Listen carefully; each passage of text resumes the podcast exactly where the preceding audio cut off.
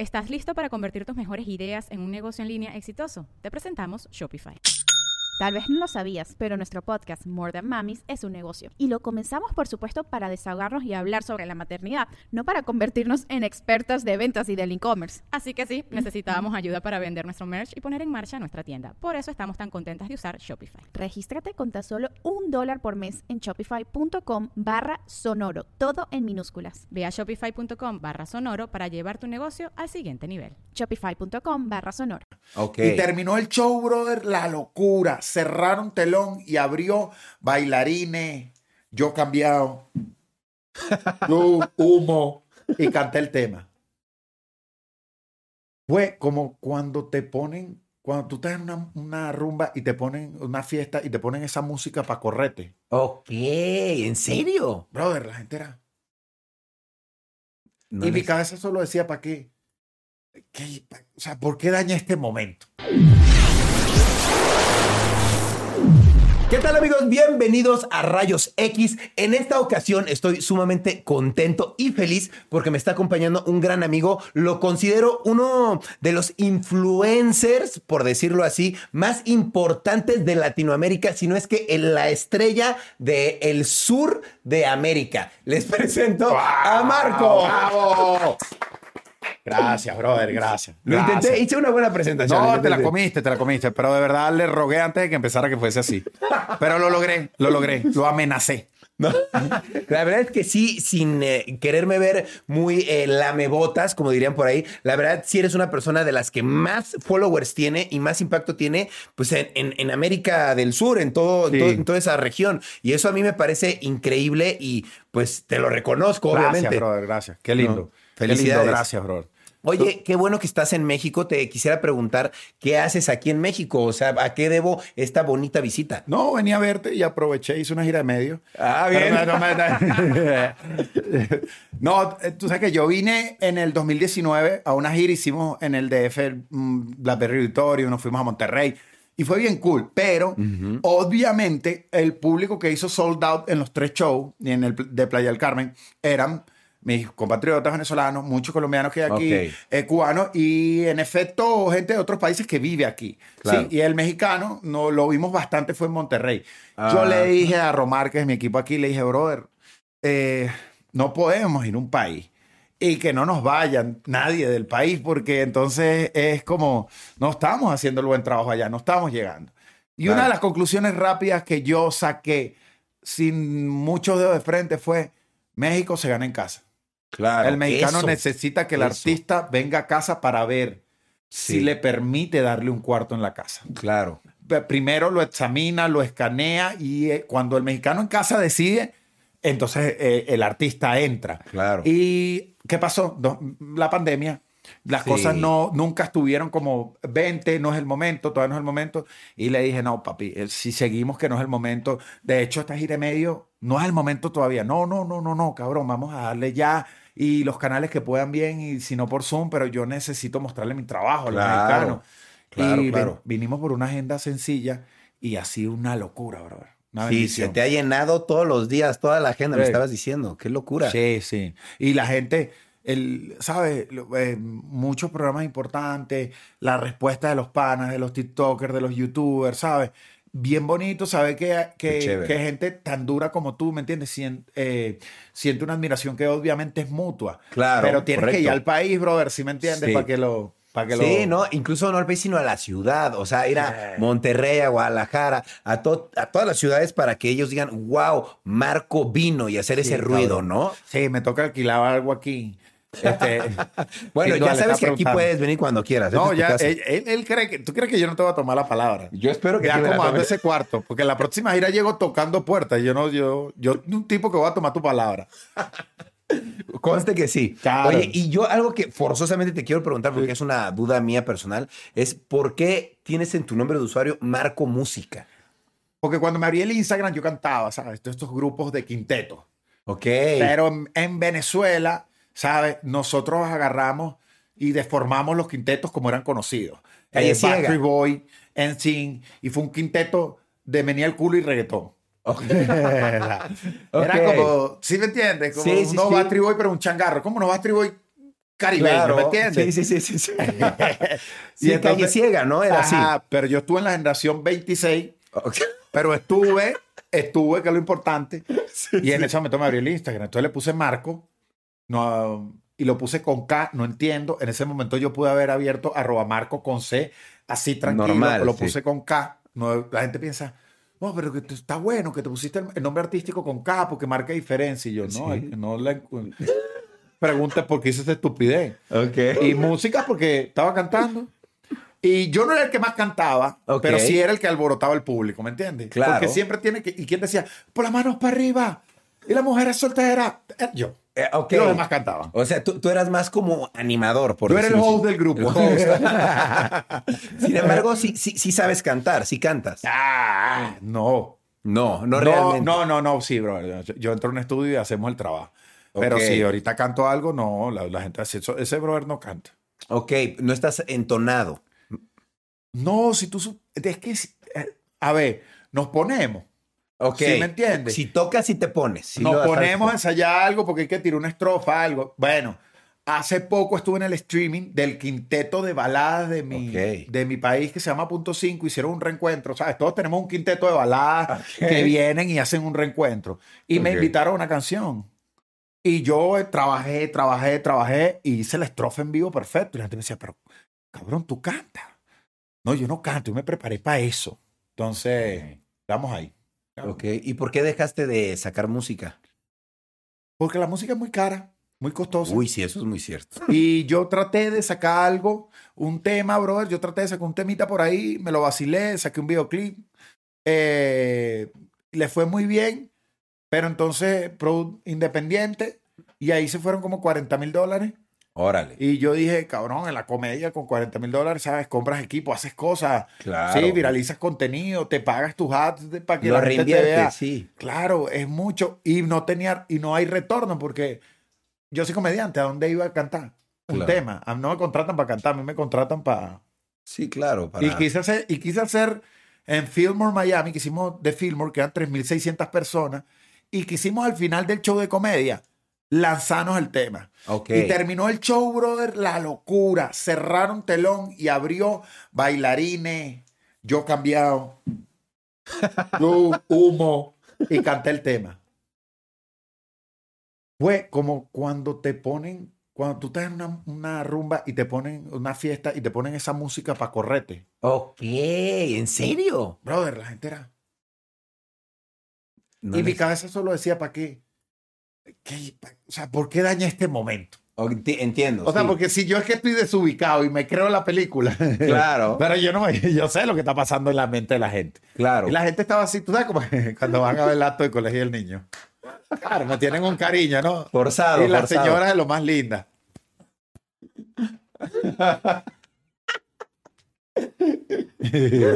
Oye, y eh, esto, esto me, llegó, me llegó a la mente ahorita. ¿Tú estudiaste actuación o algo así? Yo eh, de muy niño estudié actuación, estuve en una escuela de actuación, pero me, me- el- quien realmente forjó mi carrera, o sea, formó mi carrera dentro de esta, dentro de todo lo que hemos vivido fue el teatro, weón. Porque yo llego al Teatro. y en el teatro empiezo a hacer obras infantiles, weón. Y tratar con el público infantil en, en vivo eh, es muy duro porque no tienen filtro, ¿me entiendes? Porque no- tú no le vas a decir a un teatro lleno de niños, este, coño, ch, eh, eh, para niño, entonces, está la mamá de este niño. Claro. ¿Sí, me entiendes? No, y son muy sinceros si algo no le gusta. Y ahí arranqué, brother, me metí al teatro 10 años. Wow. Eh, de- fui director de muchas obras teatrales, escribí muchos guiones de obras exitosas en mi país durante años, de Wow. comedia. Y cabrón, llegó a las redes porque yo quería nada más, weón. Yo, Claro. yo llego a las redes porque yo quería hacer clip para que la gente viniera para el teatro. O sea, realmente antes de dedicarte a las redes, tú lo que hacías era teatro. Sí, y llego a las redes es porque Instagram empieza a sacar los videos de 15 segundos. Sí. Y yo empecé a grabar clip del teatro porque necesitaba que De- hacer lo que hacía en el teatro para que vinieran. Claro. Y se fueron virales. Wow. O sea, tú antes de ser Marco Música y de hacer obviamente música, también hacías teatro. Sí, sí. ¿Y qué otra cosa hacías? ¿Haces algo más? No, cuando, cuando niño yo hice unas novelas en mi país. Sería buenil. actor. Sí, es que yo hace poco colgué algo que yo en mi país durante como tres años fui el, ¿sabes que todo país tiene el niño de la televisión catirito Sí, con el sí. pelo así? Ese fui yo, Ah, con el pelo de lado.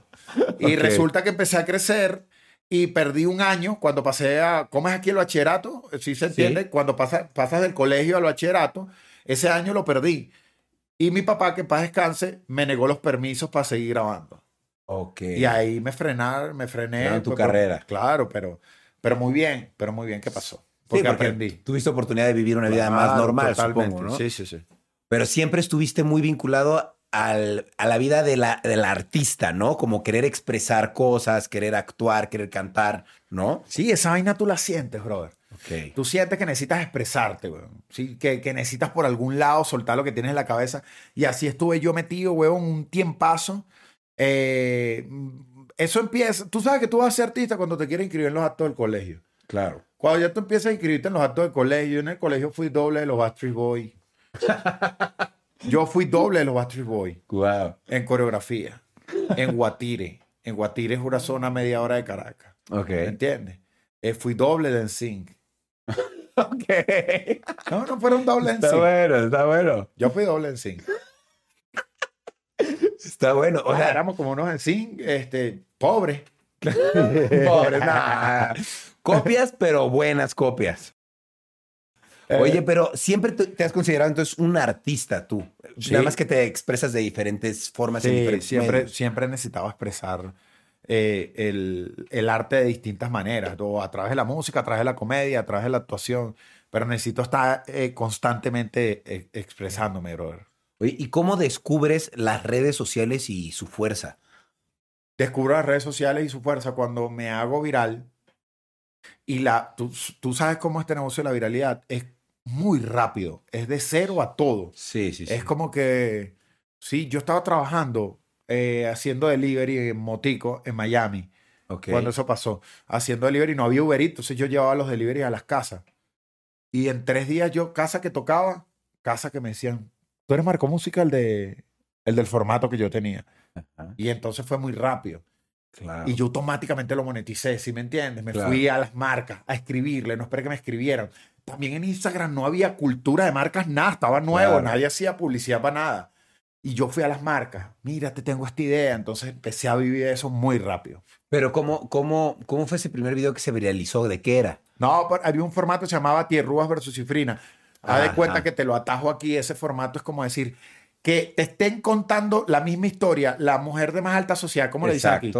¿Cómo, cómo le puedes decir una mujer? Aquí, la de más alta sociedad, eh, pues, pero es como, si tú me entiendes el término de yo te entiendo. Sí, fresa. Es una fresa. Una fresa. ¿Y cómo le puedes decir a una... Pues eh, malamente utilizado. sería tal Malamente, vez, sí. Sí, un- una persona naca. sin Exacto, educación. porque nosotros eh, también lo, lo- utilizamos malamente, tierrúa, Sí, exacto. cifrina. Entonces era eh, naca versus, Versus fresa. fresa, exacto. Pero no era para denigrar, sino que lo cómico es que cada una de las dos te contaba que salió anoche Claro. con un hombre y cada una en su realidad. Entonces Ok. rodaban 10 segundos de la fresa diciendo, anoche fuimos a comer no sé dónde y 10 segundos después venía la tipa, la, la, naca. Y entonces, bro, estos eran clips que se viralizaron muy rápido. La gente Claro. se moría en, en- en- en- Siempre era... Entonces no había, no había favorita porque la, la fresa era muy fresa. Claro. Ellas dos hicieron un dúo que me llevaron a ganar muchos millones en, en muy poco tiempo. Y eras tú. Era yo tú- solo. ¿Tú de dónde sacaste esos personajes? Del teatro. Del Eso- teatro. Esos, esos fueron del teatro. Eso los traía del teatro. Los hacía en una obra y eran exitosos.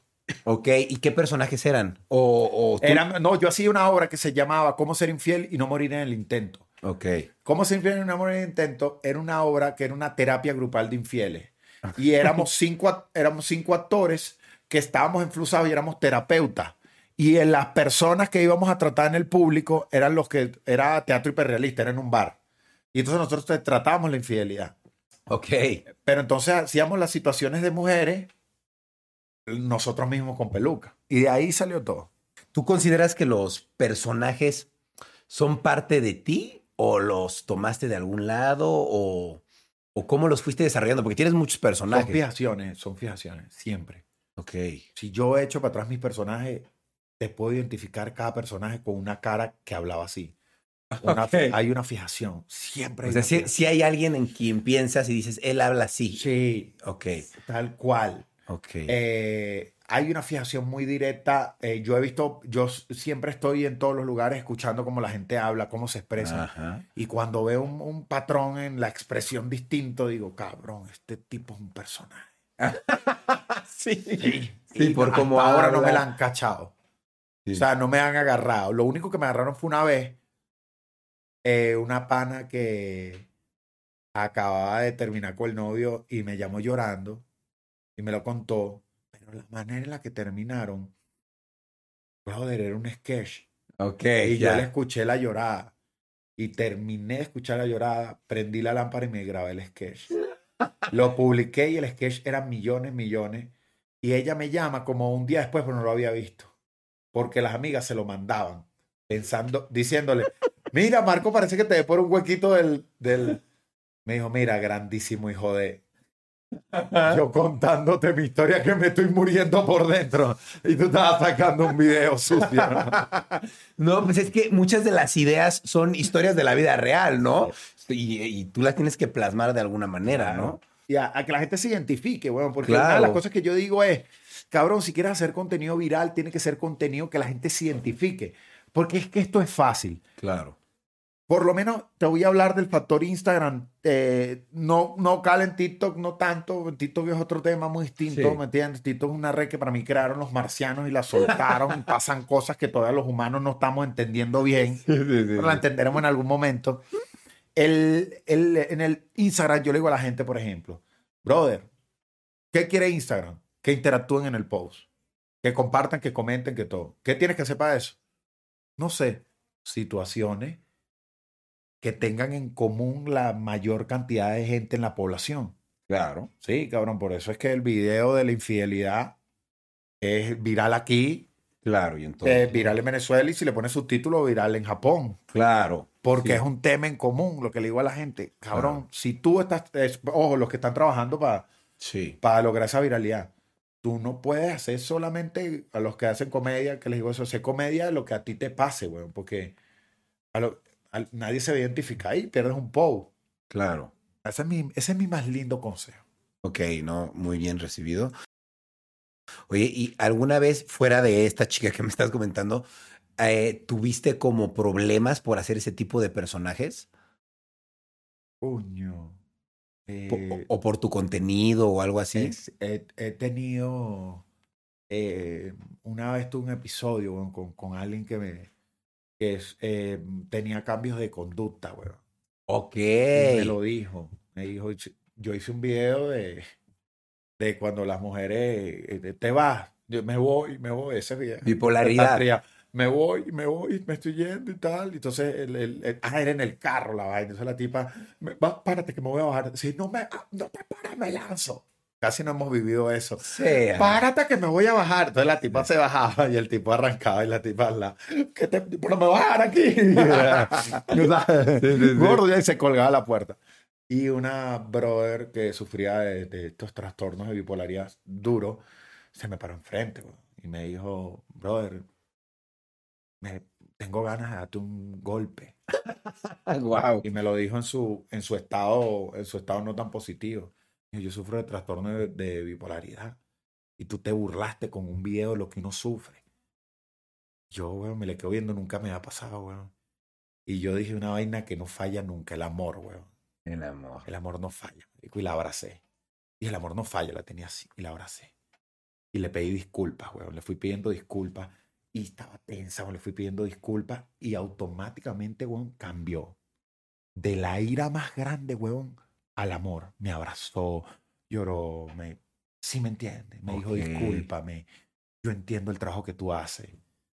Y es que arrecho, ¿no? El arrecho, ¿no? Que- qué- que se- increíble eso. Y que tú también la entendiste, ¿no? Un Total, poquito. total. Y weón. que tú no lo hiciste con esa intención, simplemente No, a lo mejor ella lo tomó por otro lado, ¿no? Que Y hay, que y hay que respetar, güey. Lo que yo digo es que hoy en día, cabrón, hay que respetar las opiniones. O sea, hay que Claro. respetar que cada quien anda en su mundo, güey. Ya, Sí, antes literal. eran, hace años eran tres, cuatro mundos para todo el mundo. Ahorita hay mil Sí. mundos, güey. Hay que respetar a la gente. Claro, Y el que está viendo en ese mundo también tiene que respetar a los demás, güey. Porque claro. hoy en día pasa de todo. Y, si, y Y es como que, bueno, cada quien anda en su vaina. Mientras no jodas a nadie, Claro. ni mientras tus acciones no sean de mal corazón, weón, ni perjudiques a nadie, para estar en ese mundo, todo está bien. Claro, totalmente. Oye, ¿y tú de qué parte de Venezuela eres? ¿De qué ciudad?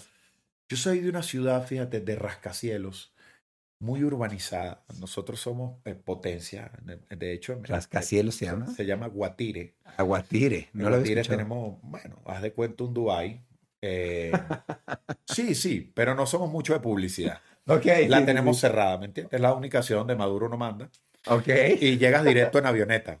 Pero no, no, bueno, los que no son de Guatire, no me, si tú no eres Guatire, usted no puede opinar. No, ok. No, no. Yo decía que se llama Guatire, que está a 40 minutos de, de Caracas. Caracas. Y no me preguntes por qué decidieron hacer una ciudad dormitorio, para que la gente que trabaja en Caracas bajara y hacer una ciudad dormitorio. Nosotros, yo de bebé vi- viví en Caracas, yo nací en Caracas.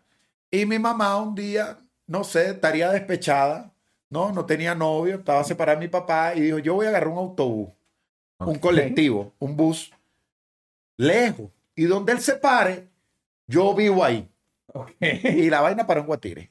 Y le doy y le doy gracias a Dios, brother, porque toda esa gente con la que me crié y Guatire es la responsable de la comedia que yo hago hoy en día. ¿Sí me entiendes, brother? Yo Qué me, chévere. yo me crié en una zona donde Es barrio y sí, la gente donde, habla donde tenías que estar activo, papi. Claro. Sí, me- donde tenías que cuidar lo que decías porque todo el mundo te jodía y andábamos todo el día uno pendiente de, de, de bromear con el otro. Claro. Y la agilidad mental, te- nosotros hacíamos esto. Mira, nos poníamos con un, un equipito de cassette y poníamos canciones, ¿no? Nos gustaba, no sé, poníamos vallenato o cualquier Ajá. canción. Y nosotros teníamos que, que sentarnos en ruedas a dedicarnos canciones burlándonos de nosotros.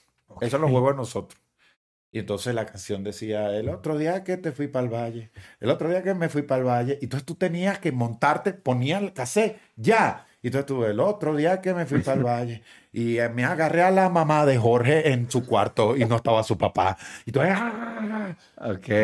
Pues, eso ahorita irían presos los papás de esos niños, Sí, ¿me entiendes? sí, literal. Sí, sí Y ¿cómo teníamos, teníamos un grupo que se llamaba Amamos al Peligro. Ok. Y Amamos al Peligro era que lo hacía o lo hacía. Entonces poníamos rayitas detrás del- de donde vivíamos de, de los retos de Amamos al Peligro.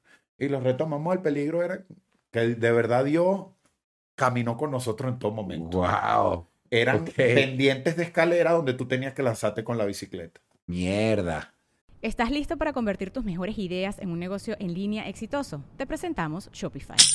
Tal vez no lo sabías, pero nuestro podcast More Than Mamis es un negocio y lo empezamos por supuesto para desahogarnos y hablar sobre la maternidad, no para convertirnos en expertas de ventas y del e-commerce. Así que sí, necesitábamos ayuda para vender nuestro merch y poner en marcha nuestra tienda. ¿Y cómo suena con Shopify?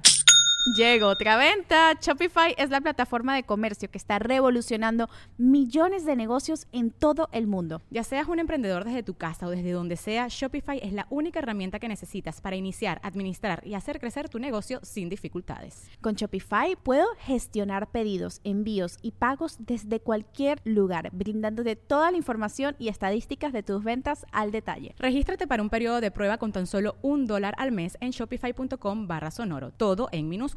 Ve a shopify.com barra sonoro para llevar tu negocio al siguiente nivel. Shopify.com barra sonoro. Pues sí, o, o sea, su- suerte que no se cayó nadie, así se rompió toda su... No, pero gracias, pero gracias a eso, weón, yo creo que tengo la agilidad mental que tengo. Claro. Fue de niño, más bien en momentos que no me pongo en esa. Yo no me aíslo, brother, porque cuando me aíslo pierdo esa... Me pongo lento, weón. Obvio, Necesito claro. estar en movimiento, contacto con gente. Y sobre todo, a veces me preguntan, pues tú siempre andas con los mismos tres Mm. cabrones. Y ni siquiera no tiene una nada que ver con que no confío en otra gente, sino que, eh, porque eso es como que tú me digas que yo no puedo andar contigo con Grecia. Sí, claro. son un ángel, son maravillosos. Sí, yo puedo andar con ustedes. Pero yo ando con los que ando, porque los que ando son los que me llevan a mi infancia y me mantienen en una agilidad mental, cabrón, que estamos todo el día, nos servimos unos tragos y lo que ahí pasa decimos que no lo podemos ni grabar.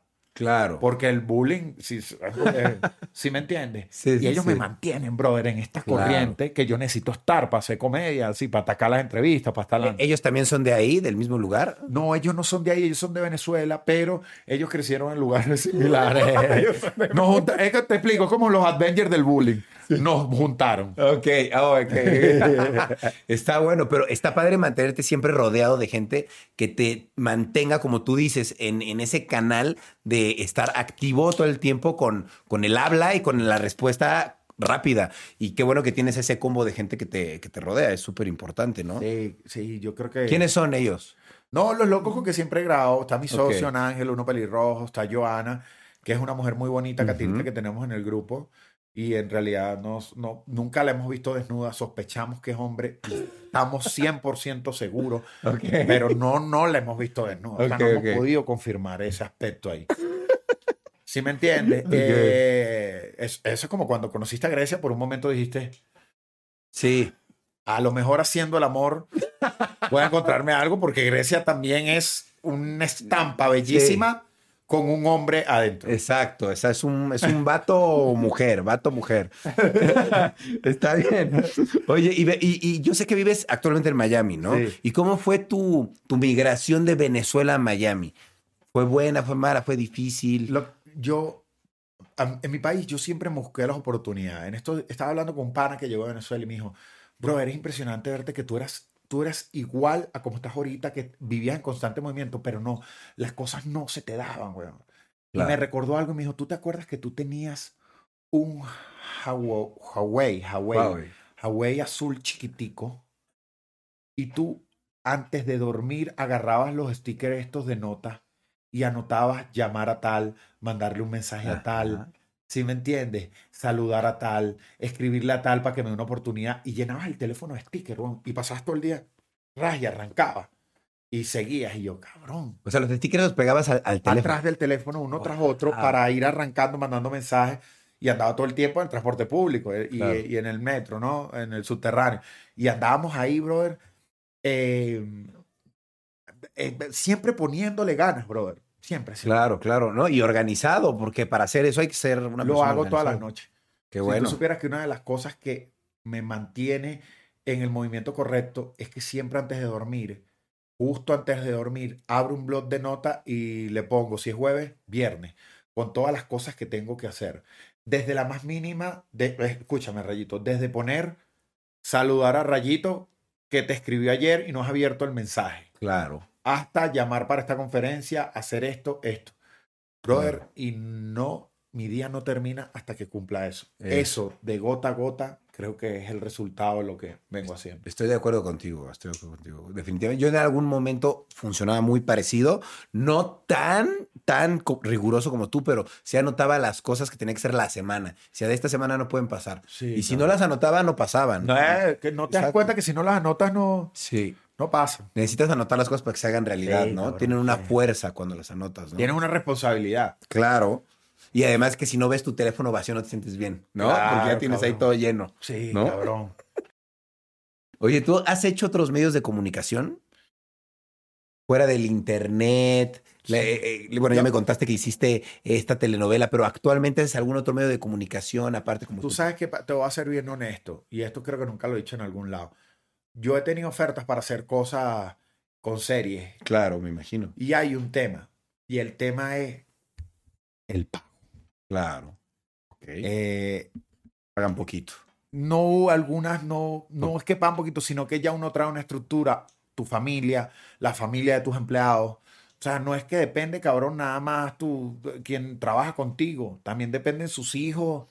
Y Todo. entonces cuando tú ya llevas un ritmo de factura mensual eh, y de repente tienes que internarte seis meses a bajar la factura, lamentablemente no puedes, brother. Entonces Claro. yo, yo por eso, pero yo soy de los tipos que si tú a mí me preguntas, yo siempre digo, el artista integral tiene que estar en todos los formatos.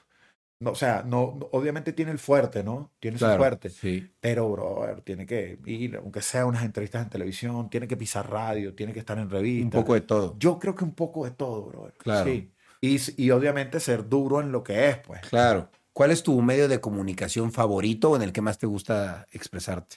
A mí me gustaba Instagram. Instagram, es tu favorito. Pero llegó TikTok y, y me gustó que descomplicó el negocio de la comedia. Sí, más sencillo, ¿no? Porque yo me acuerdo, cabrón, que estábamos haciendo sketches de comedia que eran películas ya. Ok. Porque el público era muy exigente. Muy pro- mucha producción. Lo orgánico no les gustaba. Mm. ¿Te acuerdas que lo orgánico iba a la mierda? Sí, Y TikTok, brother, puedes tener millones en seis segundos. Bueno, todos sabemos la historia de TikTok. sí. Pero ¿qué pasa? Que eso era, en algún momento era en TikTok. Tú no, podrías tú no podías traer material a Instagram porque te daban con todo. Claro. Pero se lo fueron poco a poco. Alguien, uno lo traía, el otro lo traía. Y la gente de Instagram, sin darse cuenta, normalizó el contenido orgánico. Claro. Lo normalizó. Hoy en día tú para ser viral, si yo, yo las primeras veces que montaba un TikTok en Marco, los comentarios eran, ya no, ¿qué pasó? Ya no le pones igual. Ay, ya este no se aplica como se aplicaba. Hasta dejé de seguir. Y esas cosas no pasan, brother. Monto Claro. un TikTok y se van en locuras de números. Claro. Pero, pero trato de, de hablar por mi contenido también. Trato de balancearlo. Está bien, yo te voy a montar unos TikTok, pero también te voy a montar un contenido bien cabrón. ¿Entiendes? Que, que dé la cara por mí. Claro. Oye, y dentro de todos los contenidos, ¿cuántos años tienes haciendo contenido? Eh, haciendo contenido tengo exactamente ocho. Ocho años. Sí. Es bastante tiempo. Y en este tiempo, ¿no te arrepientes de haber subido algo? Algo que subieras y dijeras, ¡ay! ¿Por qué subí esto? Qué tonto. Y que alguien lo tomó mal fuera, fuera de esta chica, ¿no? Que, que se puso ahí a llorar. No, yo creo que yo lo que, me- pero me arrepentí rápido y era que cuando empecé no entendía el hate. No sé si eso te pasó. O sea, Sí. sentía que tenía que responderles a todo. A mí me pasó. Sí, en un principio era como, no, no, No respondo o no respondo, ¿no? Sí, pero al principio era como que yo venía de un lugar donde yo me crié, donde si alguien me dice algo, yo le respondo y lo encaro. Claro, claro, eso está bien, sí, claro. Ent- pero entonces agarré para responderle a todo el mundo. Y de eso me arrepiento, pero gracias a Dios lo corregí, hermano, porque le respondí a todo el mundo, Mm. la soberbia. Ese, ese, eh, ese pedacito de ego que te da cuando estás arrancando, Claro, que es totalmente idiota, después lo Total. entiende, pero el que diga que no pasó por ahí es falso. cierto. Porque de 0 a 100, todo el mundo pasó por ahí. Claro, no, y todo el mundo tiene su ego y eventualmente pues lo desecha algunos, ¿no? Claro, no, pero, pero ya los que tenemos tiempo y sabemos lo que queremos, ya el ego es el menor Sí, problema para claro. nosotros. No, es- no es algo que, nos, Totalmente. no es algo que nos, nos quite el sueño ni nada, porque sabemos muy bien, no quiere decir que no lo tenemos, pero que sabemos muy bien dónde tiene que ir en el bolsillo. Claro, claro. Oye, ¿y cuál consideras que ha sido tu, eh, tu contenido que más ruido hizo? O sea, que, o alguna campaña de algo que hayas hecho que dices, wow, esto sonó muchísimo, o sea, se, me volvió muy viral. Hice, bueno, una cosa que se fue viral fue un regalo que le di a Nicky Jam. Ok. Eso fue una grosería de viralidad. Fui a su cumpleaños, que él me invitó. Y, Eso tiene hace poco. eh, sí, hace un, eso hace, no, pero no el último. Ah, otro. sí, el último, el último no hizo fiesta. El anterior hizo una fiesta. Y me llamó y me invitó y yo fui al cumpleaños de Nicky. Y me aparecí con un- una caja de Rolex. Delante de todo el mundo en el medio de la fiesta le entregué la caja de Rolex. Y él la abrió y tenía un reloj de un dólar de Pikachu o un mensaje que decía, la intención es lo que cuenta, mi hermano. Cuando toda la fiesta estaba viendo que yo me aparecí con un Rolex, toda la fiesta volteó a ver cómo yo le entrego el Rolex, Claro. los medios y las cámaras enseguida. Y, eh, oh, mi hermano, no te hubiese molestado, él es, un- él es una preciosura de hombre. Sí. Y abre y dice, este cabrón, y se empieza a reír, papi. Eso se fue, eso fue tan viral, estamos en la fiesta. Estábamos en la fiesta y estábamos tomando. Y eso fue tan viral que de repente el asistente de Nicky me dice, vente para el barco de Nicky. Estaba- Era una casa y la- el barco estaba pegado, era una- el, yate estaba pegado. Y entro, huevón, al, al yate y Nicky con el teléfono dentro del yate. Me da el teléfono. Y me dice, el video ya está en el, en el, el video ya está en el teléfono. Cabrón, montalo. Eso está en todos lados. Montalo de mi, te- de mi, yo mismo le hice Sí. el post a Nicky Jam. Ok. Monté el reel, escribí, ¿qué pongo? Es que los medios ya lo estaban subiendo, ¿no? no, es que, se- es que, haz de cuenta que eso, eso lo regalé yo a las 3 de la tarde y eran las 10 de la noche y estaba en todos lados. Ok. ah, también. Guaina. Ahí sí quedé. Esa viralización no me gustó. Guaina. Estamos comiendo y, me... y el cabrón me llega y me dice, papi, tú sabes que este es mi, mi prima con su, tú sabes, él siempre guayna, es, Sí, sí, un reggaetonero distinto, el que el, es como un reggaetonero Bueno. ah, estudiantil. Sí, exacto. ¿Sí me entiendes? Y entonces él, mira, papi, eh, estamos comiendo, me dice, no, cabrón, que mi, mi prima es muy fan de tu trabajo. Y yo quiero regalarle un video. Bueno, pone a grabar. Yo, claro, marico, tú eres loco. A grabar, entonces me pone a grabar, ¿no? Entonces, mira, mira quién tengo aquí. Mira, saluda. Y entonces, marico, me pone a grabar, pero me pone a grabar antes para irme a preguntar el nombre, ¿no? Y dice yo, amor, ¿cómo va? Yo, ¿cuál es el nombre? Steffi. Y vengo yo de cabrón y le digo, Steffi, ¿qué? Este fierrote. Y yo dije, eso quedó ahí. El cabrón lo ha montado. Bueno. Cabrón, los reggaetones nos montaban el video. Por mi cara de pajugo. Así, yo congelado. No, Eh, no ahí te- me di cuenta que estaba perdiendo la rapidez, ¿oíste? Ah, igual estuvo bueno el chiste, igual se viralizó por algo, ¿no? Claro, Ok, ok, ok. Qué chingón. Oye, y ca- cambiando un poquito de semblante, Ajá. me gustaría saber si hay algo que sea como lo más difícil que te ha pasado en redes sociales. Algo que, que una situación que, de esas en las que dices, ay, ¿por qué me pasó esto a mí? Sabes que siempre te pasan cosas, ¿no? ¿Hay alguna que recuerdes? de la que me, que me pase en redes sociales, que me haya pasado, que yo diga, bueno, me, me, me pasó a mí, eh, creo que eh, de lo peor que me puede haber pasado, creo que insulté a alguien y me estaba dando un cumplido y, y era, no lo entendí, brother. Y, Ok. y era una persona dis- eh, discapacitada, Discapacitada. una per- y, y tenía, no, no, no, no entendía bien. Claro. Y era mi fan, weón. Ok.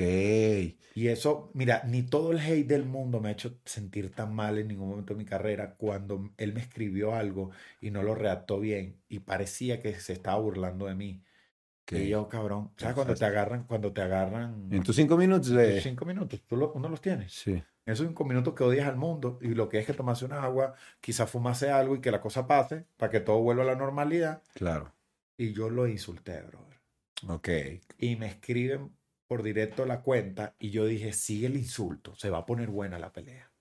Ok, sí, claro. Y me escribe el hermano, me dice, eh, disculpa, mi hermano eh, bueno, tiene un problema, mi hermano te ama, te ve todos los días y está aquí llorando porque él no te quiso insultar. Él te quiso decir esto. Y cuando me pone la oración, que no recordaba bien, era lo correcto, bro. Ok. Cabrón, dame el número, llamada. Estaba llorando, weón. Wow.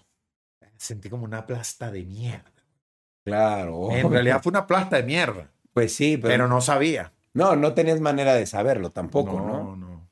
Claro, e- e- esa es la diferencia de cuando tienes eh, el contacto con las personas por la red que dices, pues esta persona no sé en, en qué tono me está poniendo las cosas, si está burlando, si está jugando, si está... Sí, no hay tono. Y, y tienes toda la razón, weón. No hay como que no sabes para dónde va la- el comentario. Es como el WhatsApp.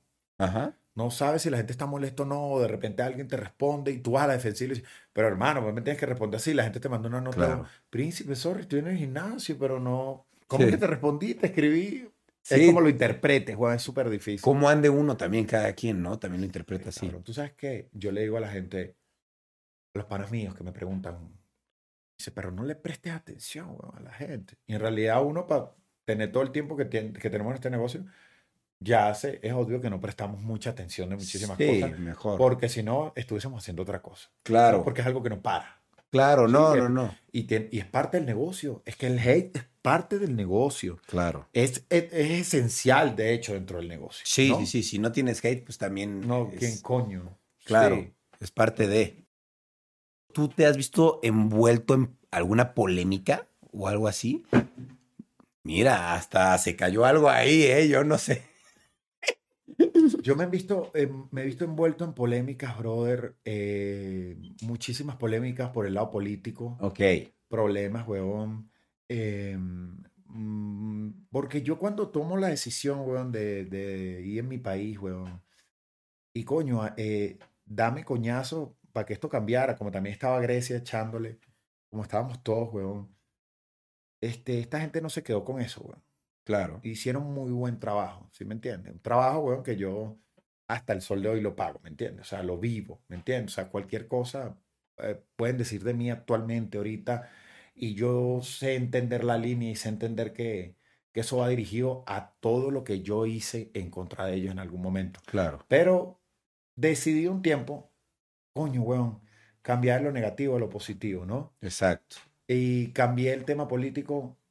Eh, ¿Sabes que en, en, las redes, bueno, Grecia lo sabe, eh, creo que en algún momento hicimos algo. Te, yo, yo, yo tengo seis años con todas las semanas operando niños y pagándole las quimioterapias. O sea, wow, no sabía. consigo el caso, lo pongo, lo pongo en mi red, soy un vínculo para que la gente entre y les dé dinero a ellos. A su, yo soy un intermediario, ¿no? Claro. Y hemos logrado cosas magníficas. Antes también lo hacía, pero hacía política, hacía el tema.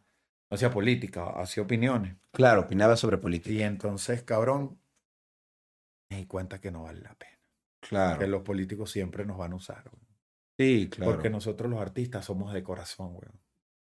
Y el político eh, tiene otras cualidades. No estoy diciendo que no sean de corazón, hay muchísimos de corazón, pero tiene, Claro. tienen, hay, hay algunos de mal corazón que tienen la posibilidad de saber cuando tú eres un tipo de buen corazón Y y aprovechar. usarlo, cabrón. Sí. Y entonces dediqué, estoy dedicando todo mi contenido extra que no sea de comedia solamente a salvar niños de mi país, muy bro. bien. Estamos en esa. En Venezuela. Sí, tú sabes qué pasa, que eh, yo quisiera, weón, eh, abocarme al mundo, weón, ¿sí me entiendes? Pero yo no puedo, weón, hacer, o sea, no, te, te lo voy a decir y ojalá la gente de los otros países no lo vea mal, weón. Hay países que yo sé que eh, a lo mejor no estén bien económicamente, pero el niño tiene un hospital donde ir. Claro. Entonces yo sé que mi país no tiene, No un hay, puto no hay. hospital. Sí, no hay salud. Sí, no hay. Entonces yo, brother, me llega el caso y tú no sabes lo mal que me siento si no lo puedo tomar porque yo sé que ese niño, quizás la única posibilidad de sobrevivir era yo exponenciar el caso para recolectar el dinero, weón. Claro. Y, y brother, casos de casos. Casos como, eh, como yo estaba en un show en España, te lo voy a contar. Yo saqué aproximadamente 30 niños de Venezuela a España Órale, ok. a recibir quimioterapia. Pues ya estaban, se iban a morir. Sí. Los sacaba. Eh, coordinaba todos los pasajes, todo, hacía que la gente les donara los pasajes, los lugares.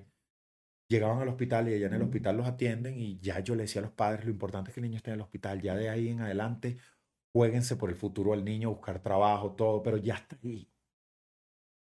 Yo estaba en un show, weón, en España. Que tú haces la vaina y tú lo haces semanal, rayito. Tú lo haces semanal, cabrón, y tú no, como que no mides porque es niño tras niño. Entonces Claro. tú no estás en el resultado. Sí, Eh, te van llegando como a las tres semanas, lo operamos, se murió. Eh, trato de no, trato de, después de la ayuda, weón, no volver a abrir la conversación o el WhatsApp, porque la mayoría de las veces no aguantan las operaciones, Claro, las quimios hicieron efecto, y yo duro, papi, tres días tumbado. Entonces, yo estoy ayudando todas las semanas. Claro. ¿Sí me entiendes? Yo prefiero poner mi grano arena y Dios, Y, ahí voy, weón. Sí, claro. Ayudas y. Pero lo que te Listo. quiero decir que estaba, te voy a contar dos situaciones bien bonitas. Cuando Estaba en España, mi primer show en el Capitol. Segundo show en el Capitol en, en la Gran Vía de Madrid, weón. Y terminó el show, señores. Gracias. Papi, han salido todos los niños a la tarima. Las mamás los llevaron, weón. vivos, weón. Wow. De verga, te lo cuento y coño, es arrecho porque. Verga, weón. Eh, lo que yo dije en, en, en mi documental. De un post, weón. Claro, literal. Cabrón, puede salvar una vida, weón. ¿Sí me entiendes? Y eso no tiene precio, weón. No existe reloj, eh, fa- fama, eh, reconocimiento, cabrón. Me acuesto todas las noches, weón. Y tengo una hija que amo, weón. Y cuando mi hija crezca, weón, y le digan, tu papá, mm, me- yo estoy aquí porque tu papá en algún momento, mi hermano, Claro. verga, no tiene precio, weón. Y, y todo lo demás es maravilloso porque es mi pasión, pero Pero este tema, weón, de, de- de devolverle a la vida, esta vaina es maravilloso. Yo, yo pensaba que Dios, weón, me había traído, honestamente, para alegrar el corazón de la gente. Yo pensaba que esa era mi misión. Yo soy un tipo que cree demasiado en Dios, ¿me entiendes? Tengo una conexión muy personal. Y yo pensé que el tipo me había traído, weón, nada más para yo hacer reír a la gente, weón, alegrarle el Claro. corazón. Y me di cuenta que el tipo es tan increíble que me, que me dio la oportunidad de tener la fama y la relevancia que tengo para que yo encontrara el sentido real de por qué él me puso aquí, weón. Él me dio el poder, weón.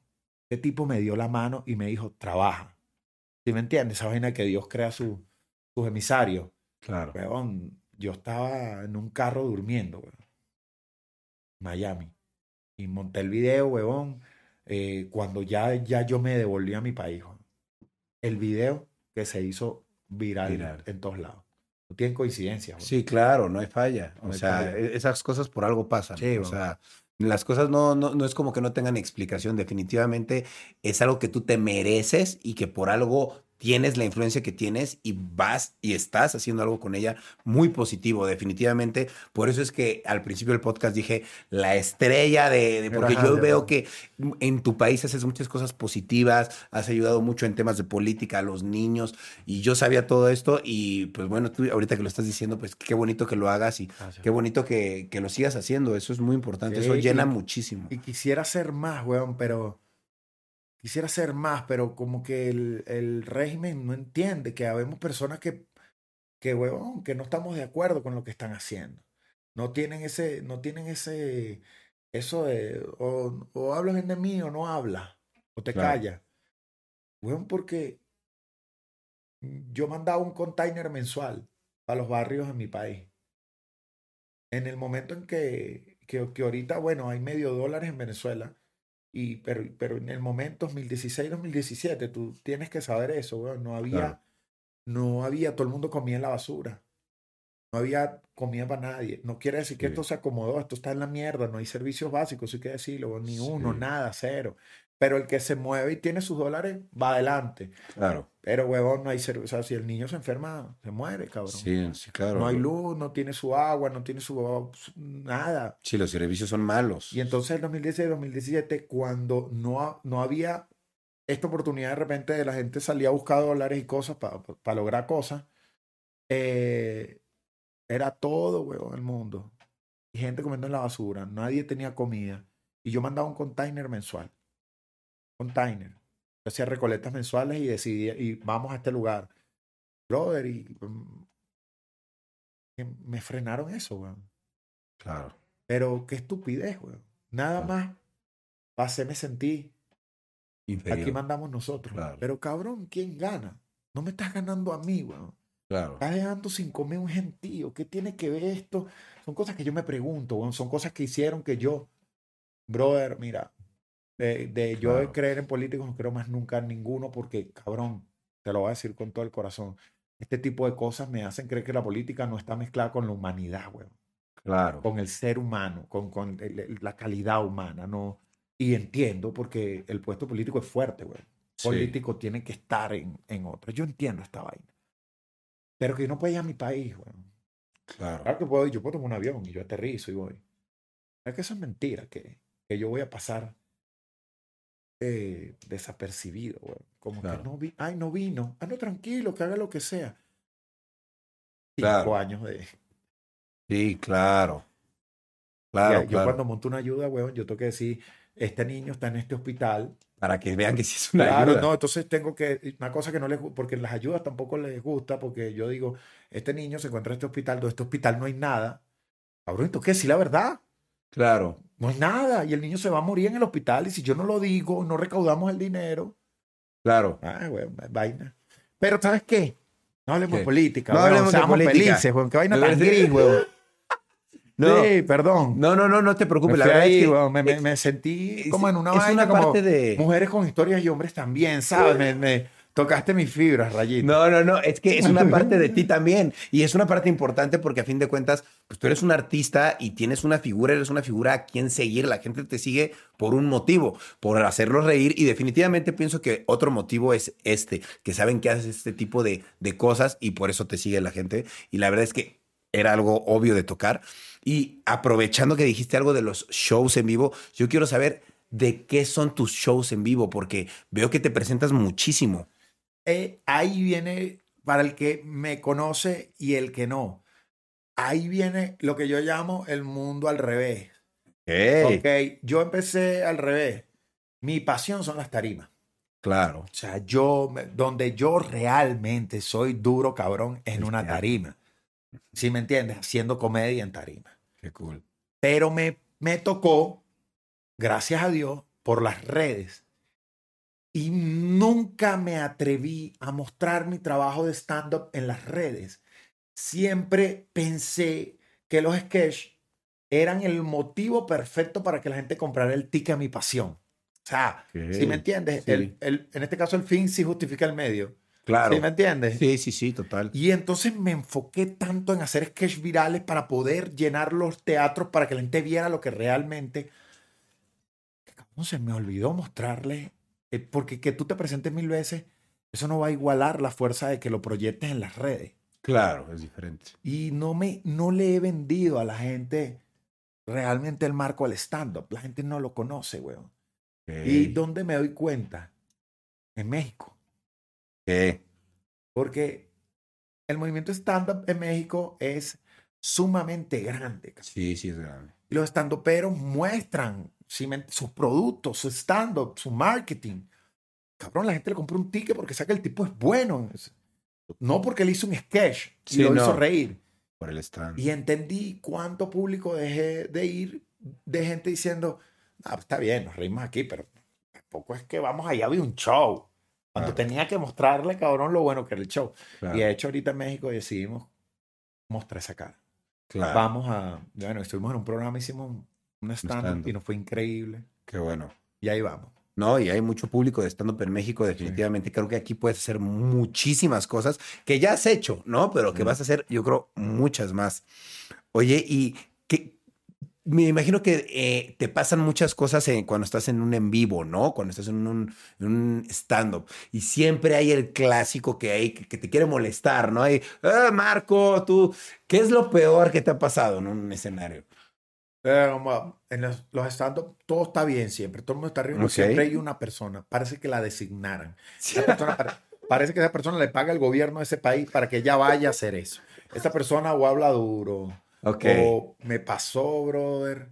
eh, me ha pasado de todo, pero me pasó en Miami, güey, una, una tipa. Eh, recuerdo que, que llegó al show con mucho cariño. Ella era, me acuerdo yo, que le pregunté dónde era y todo, era nicaragüense, muy cariñosa al principio, pero como el show dura dos horas, empezó a beber muy rápido. Ok.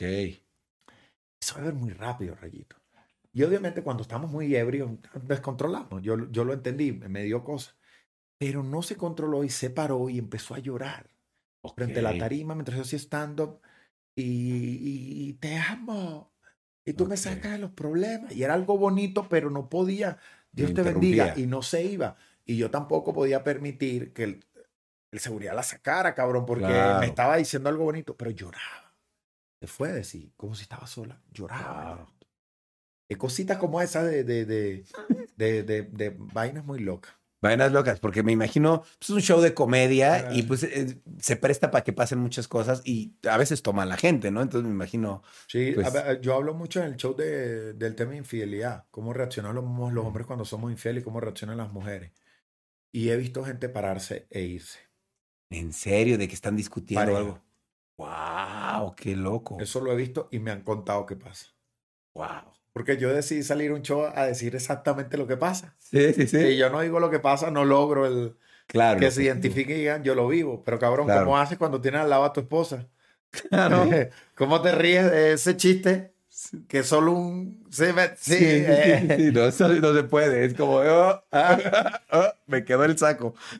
Yo siempre digo en el show, mira, les digo una vaina, yo no quiero las mujeres intensas, hombres celosos. Yo estoy hablando de una gente que no vino. no de usted. Oye, y además de las redes y, y el teatro, ¿haces algo más? O sea, ¿te dedicas a alguna otra cosa? Iván, yo, s- yo creo que el éxito que tengo en las redes sociales con el contenido es porque yo me considero un especialista en marketing de redes y Ah, muy asesoro muchas marcas.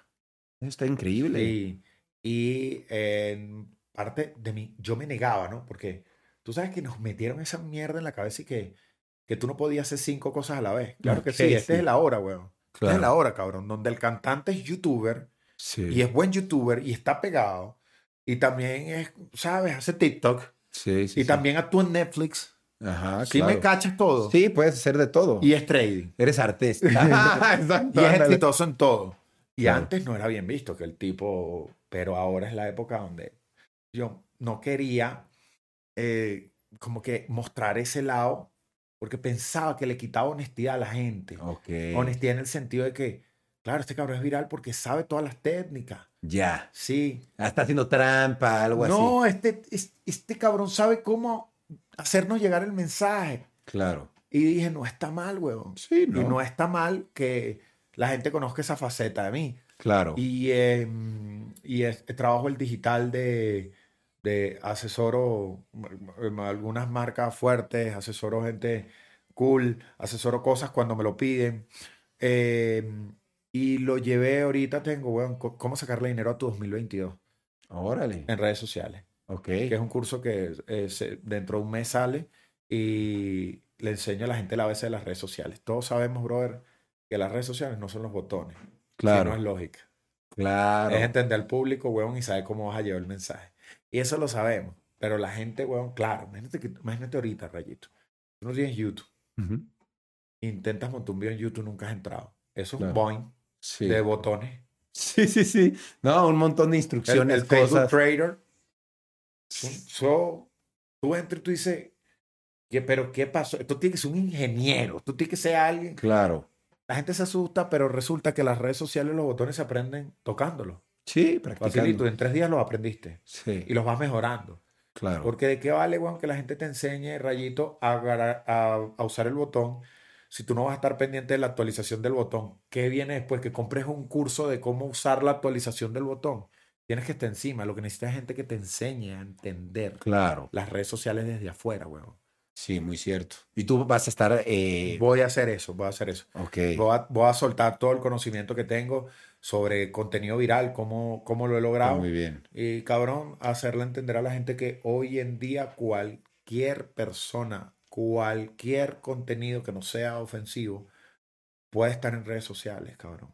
Desde que yo vi, y eso es, hay que darle las gracias a un señor que se llama TikTok. Claro. Desde que yo vi que había una, una mujer que se grababa en Estados Unidos limpiando las habitaciones de los hoteles, es su trabajo. Ella lo empezó a subir a TikTok. Eso fue uno de los casos que a mí más me marcó, brother. O sea, Claro. Ese lo pongo yo a la gente que me dice, no, es que lo que yo trabajo, eso no puede estar, no, Ajá, sí. no puedo hacer contenido. Así, mire, ah, aquí estoy limpiando el baño, les muestro, con este cloro limpio la poseta. Con esto, eh, eh, yo cambio la sábana de esta manera. Mi compañera, la housekeeping, ah, se viralizó. Claro. Y un día estoy viendo la cosa y entonces veo a la tipa que obviamente ya debe estar ganando dinero, pero necesita seguir trabajando porque si no, Claro. ¿cómo graba contenido? Entonces, les quiero recomendar este desinfectante que voy a usar con el arroz del desinfectante. Oye, Guau. está haciendo publicidad.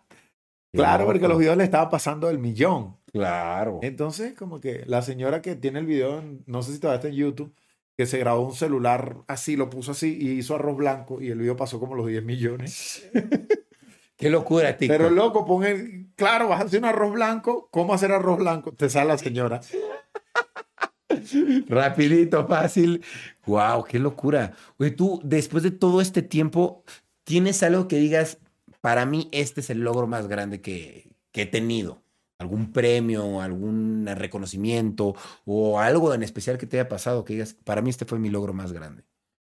No, yo, yo te puedo decir una cosa y te lo digo con el corazón en la mano, como estamos hablando aquí. bueno. Yo ya no, no tengo ambición más de, de saber qué va a pasar, porque ni siquiera tengo claro, muy, muy, muy, voy tan rápido que vivo tanto el presente, que si me imagino que vamos a hacer algo, cuando llegue es algo mucho más grande que ni siquiera todavía Ok. contemplado en mí.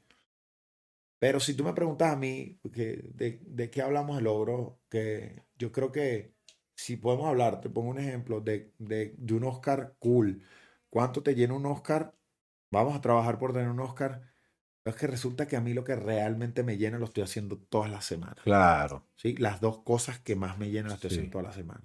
Entonces, como que lo que hago es ser más grande para que esas dos cosas se alimenten. Pero yo siento, y te lo puedo decir con toda la confianza, y sorry que ataje para atrás, pero es que No, esa es mi vida, que cuando yo veo que, que operamos un chamo y sobrevivió, ya yo lo Eso. logré, weón. Yo ya Eso. lo logré. No importa lo que haga con mi carrera, yo ya lo logré, weón. Claro, totalmente. No estoy de acuerdo. Qué, qué bonito que pienses así y que no sea nada más un premio o algo súper banal, porque pues esas cosas, pues a fin de cuentas, ya que tienes muchos años en la industria, te das cuenta que ese premio pues ahí se va a oxidar y no va a servir de nada. Cabrón, y le montan cosas al premio. Entonces, Yo no dije, en estos días habían guindado un pasamontaña de mi Emmy Awards. Oye, mire, ustedes, por favor, en esta casa, porque donde tenía los premios me los pasaron por un lugar más pequeño, ¿no? Que no Ok. se ve. Y entonces en el Emmy, como el Emmy es súper grande y tiene una esfera, montan las gorras. Coño, por favor, un poco de respeto a lo que uno ha logrado en esta vida. A fin de cuentas, los premios terminan así, Claro, ¿no? Sí, son sí son bonitos, sí se aprecian, Ah. pero Yo, Oigan. yo, yo salí, en- este, este, fue, este me marcó. Brother, yo tuve un gran logro que, que yo me estoy acordando me- me- y me encantó. Me reseñaron de contraportada en, con Black Eyed Peas en una página completa de Billboard. Billboard Wow. americano, la revista americana. wow, ¿Sabes? La top. sí. Eso estaba Black Eyed Peas, estaba yo completo parado, weón. Como, Wow. ¿sabes? Como, de como que re- la relevancia latina, ¿sí me Sí, entiendes? sí, Que sí. Y para mí eso fue, yo no puedo creer, eso era, es que es la revista más importante del mundo, weón, ¿sí me Claro. En cuanto a la industria de la música. Y yo agarré mi revista, la paré abierta y la puse ahí. Le puse unas cositas. Unos días, este, van para mi casa unos amigos a grabar y los veo en la revista así, con el teléfono en la mano, viendo la revista. Yo estoy sentado aquí estoy- yo. Billboard, contraportada, papá. Y me dicen, estoy anotando la clave del Wi-Fi. En mi casa hicieron una hoja con la clave del Wi-Fi y la han puesto en la contraportada. ¿En serio? De Billboard. La arrimaron así. No taparon a Black Eyed Peas, me tapan a mí. Y la gente iba a anotar el Wi-Fi. Está bueno eso. Qué loco, ¿no? Uno se imaginaría que siempre los premios es como wow. y-. No, y lo más seguro es que sí, pero uno como que no sé. Es que hay otras cosas que valen más la Sí. pena, ¿no? A, a- a futuro nos vamos dando cuenta de eso, que es muy bonito. Y ya antes de terminar, para, para eh, terminar, hay una pregunta que siempre le hago mucho a la gente eh, y me gustaría preguntarte a ti, ¿en qué inviertes tu dinero? Porque todo el dinero que ganas de redes y todo esto y los shows, ese dinero, ¿en qué lo inviertes tú? Fuera de tu supervivencia cada día, ¿no? Mira, una de las cosas que me gusta decirla, para que, me gusta decirla para que eh, los, los panas que nos están viendo y también están en un mood de crecer. Yo me reinvierto mucho dinero del que gano. Ok, Por esa razón hemos logrado entrar a muchos países más allá del orgánico. Invertimos mucho dinero. Mucho. Yo, hay un cuento que mi esposa dijo en un podcast que fue verdad. No, un mes no teníamos para pagar la renta porque yo había pagado una gira de medios a Colombia y había pagado no sé cuántas difusiones de mi producto. Y estamos recogiendo toda esa inversión. Ahora lo, lo canalizamos. ¿En qué invierto? Yo ahora estoy invirtiendo en mí. ¿Por qué? Porque en algún momento invertí en un spa, ok.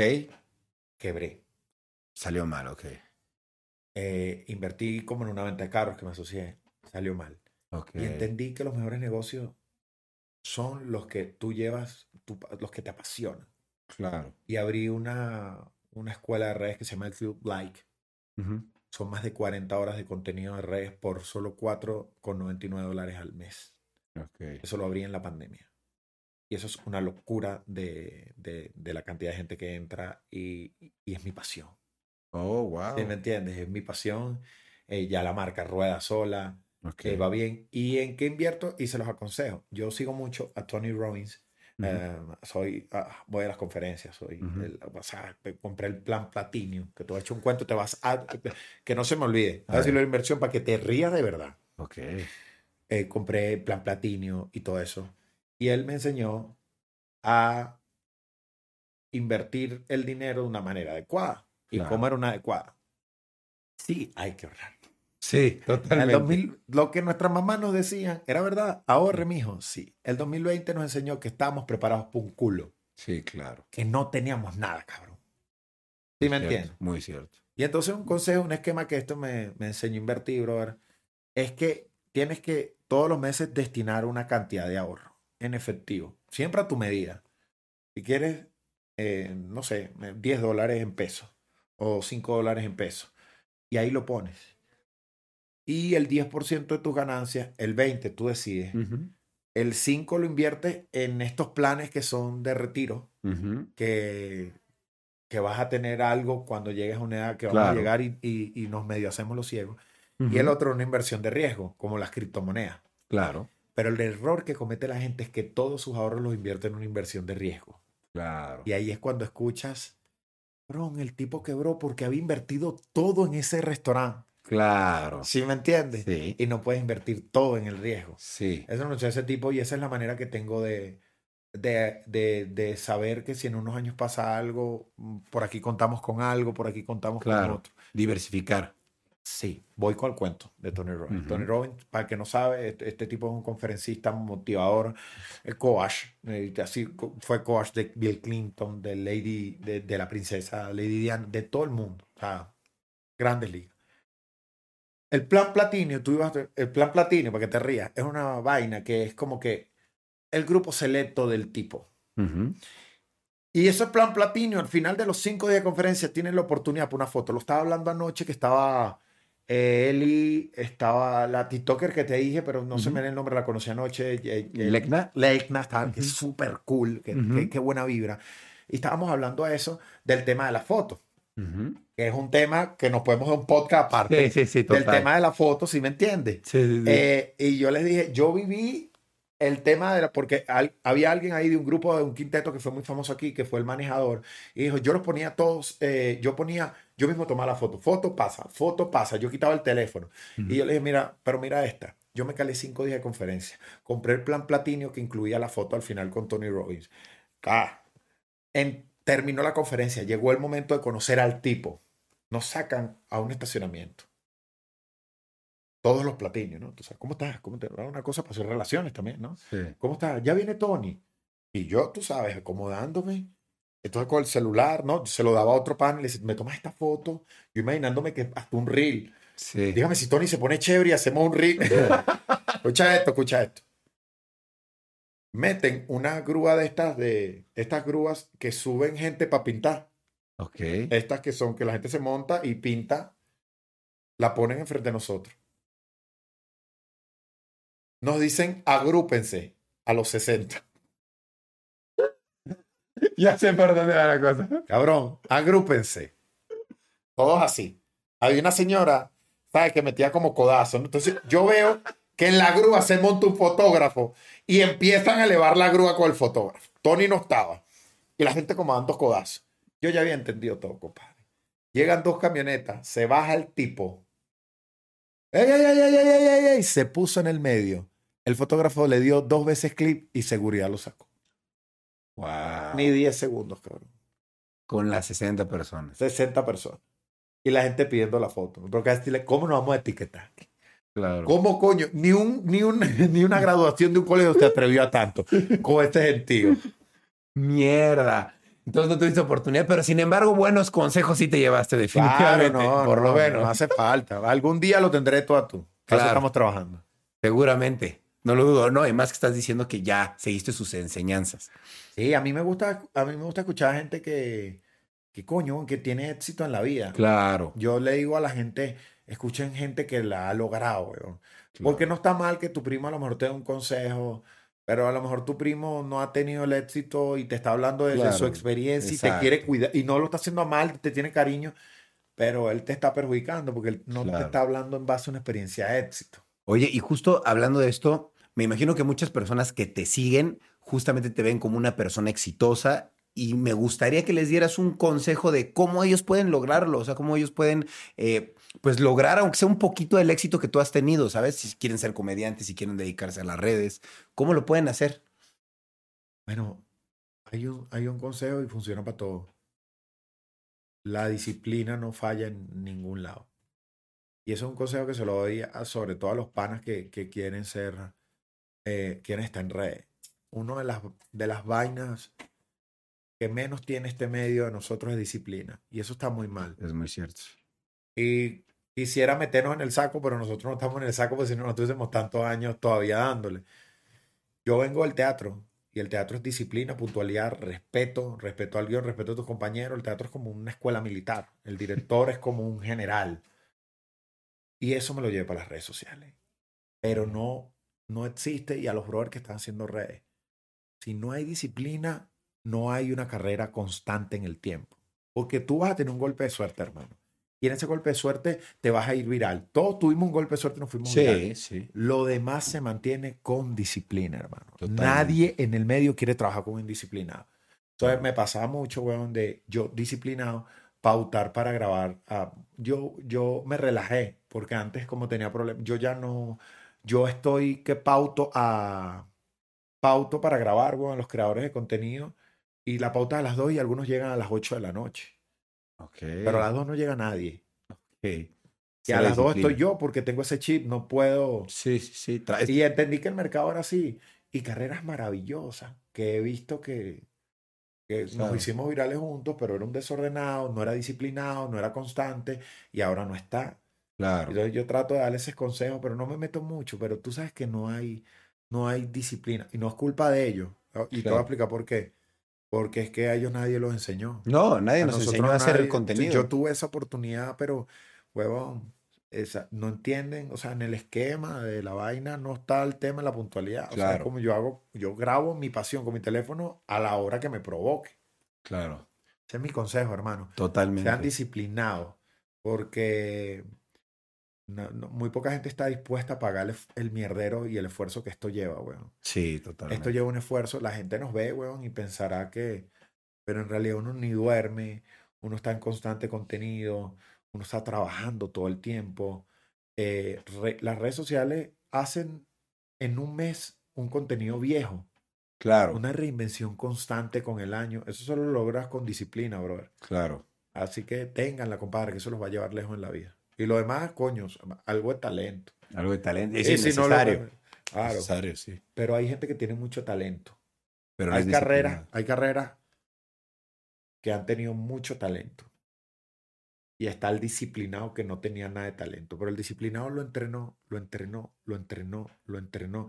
Yo prefiero un disciplinado sin talento que un talento sin disciplina. Totalmente Cien cierto. mil veces. Este cabrón va a lograrlo. Sí, Este lo tiene todo y lo va a perder. muy cierto. Es muy cierto. Pues es muy cierto y es un consejo que, que de verdad creo que si la gente lo toma en cuenta, cualquiera que sea la cosa que quiere lograr, lo va a lograr ya sea deporte, ya sea artista, ya sea periodista. Ay, cabrón. La constancia te lleva al éxito, Ah, sí. eso es un hecho.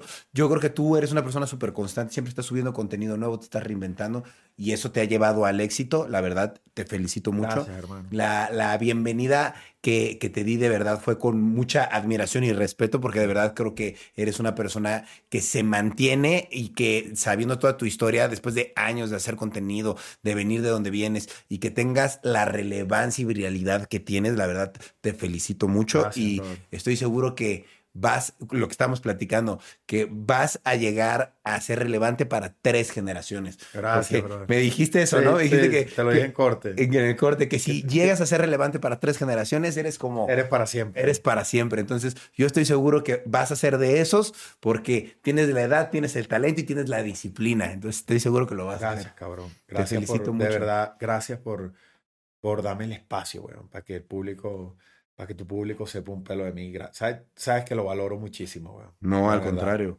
No, yo valoro mucho que vengas aquí. Te quiero y te admiro con cojones, brother. Igualmente. Estoy muy feliz Gracias. de tu relación con Grecia. eh, ahí es cuando sabes que sí existe gente que nació para otra. Sí, ah, qué loco. Qué Bueno, loco. ahorita, no sé, tendría que tomar con esta a ver si es que está obstinado porque Grecia no es fácil. No, no, no, no, no. pero yo la complemento de otra manera, pero ya te contaré. Pero Marco, muchísimas Vale. gracias por venir a mi casa. Esta es tu casa. Gracias. Cuando quieras y lo que quieras, sabes que eres bienvenido para tomar, para joder. Hoy para- mismo me salgo del hotel. Listo, ya Está está. muy caro. Apuntadísimo. Muchas gracias, Marco. ¿Algo que quisieras agregar, algo que quisieras decirle a la gente? No, eh, eh, por favor, compartan esta vaina. Si hay algún clip que les gustó, sáquenlo, háganlo reel, montenlo en TikTok, porfa, y me Eso. etiquetan para ver si yo lo comparto. Porque me, me encantó Eso. que vimos muchas cosas que creo que están Tan interesantes. Tan lindas, tan lindas. Sí, están lindas. Muchas gracias, Marco. Te lo agradezco. Esta es tu casa. Y muchas gracias a ustedes por estar viendo o escuchando Rayos X. Yo me despido para poderme ir a tomar unas cuantas birras con el buen Marco. Cuídense, sigan a Marco en todas sus redes sociales y síganme a mí también en todas, por favor. Cuídense mucho. Cambio y fuera.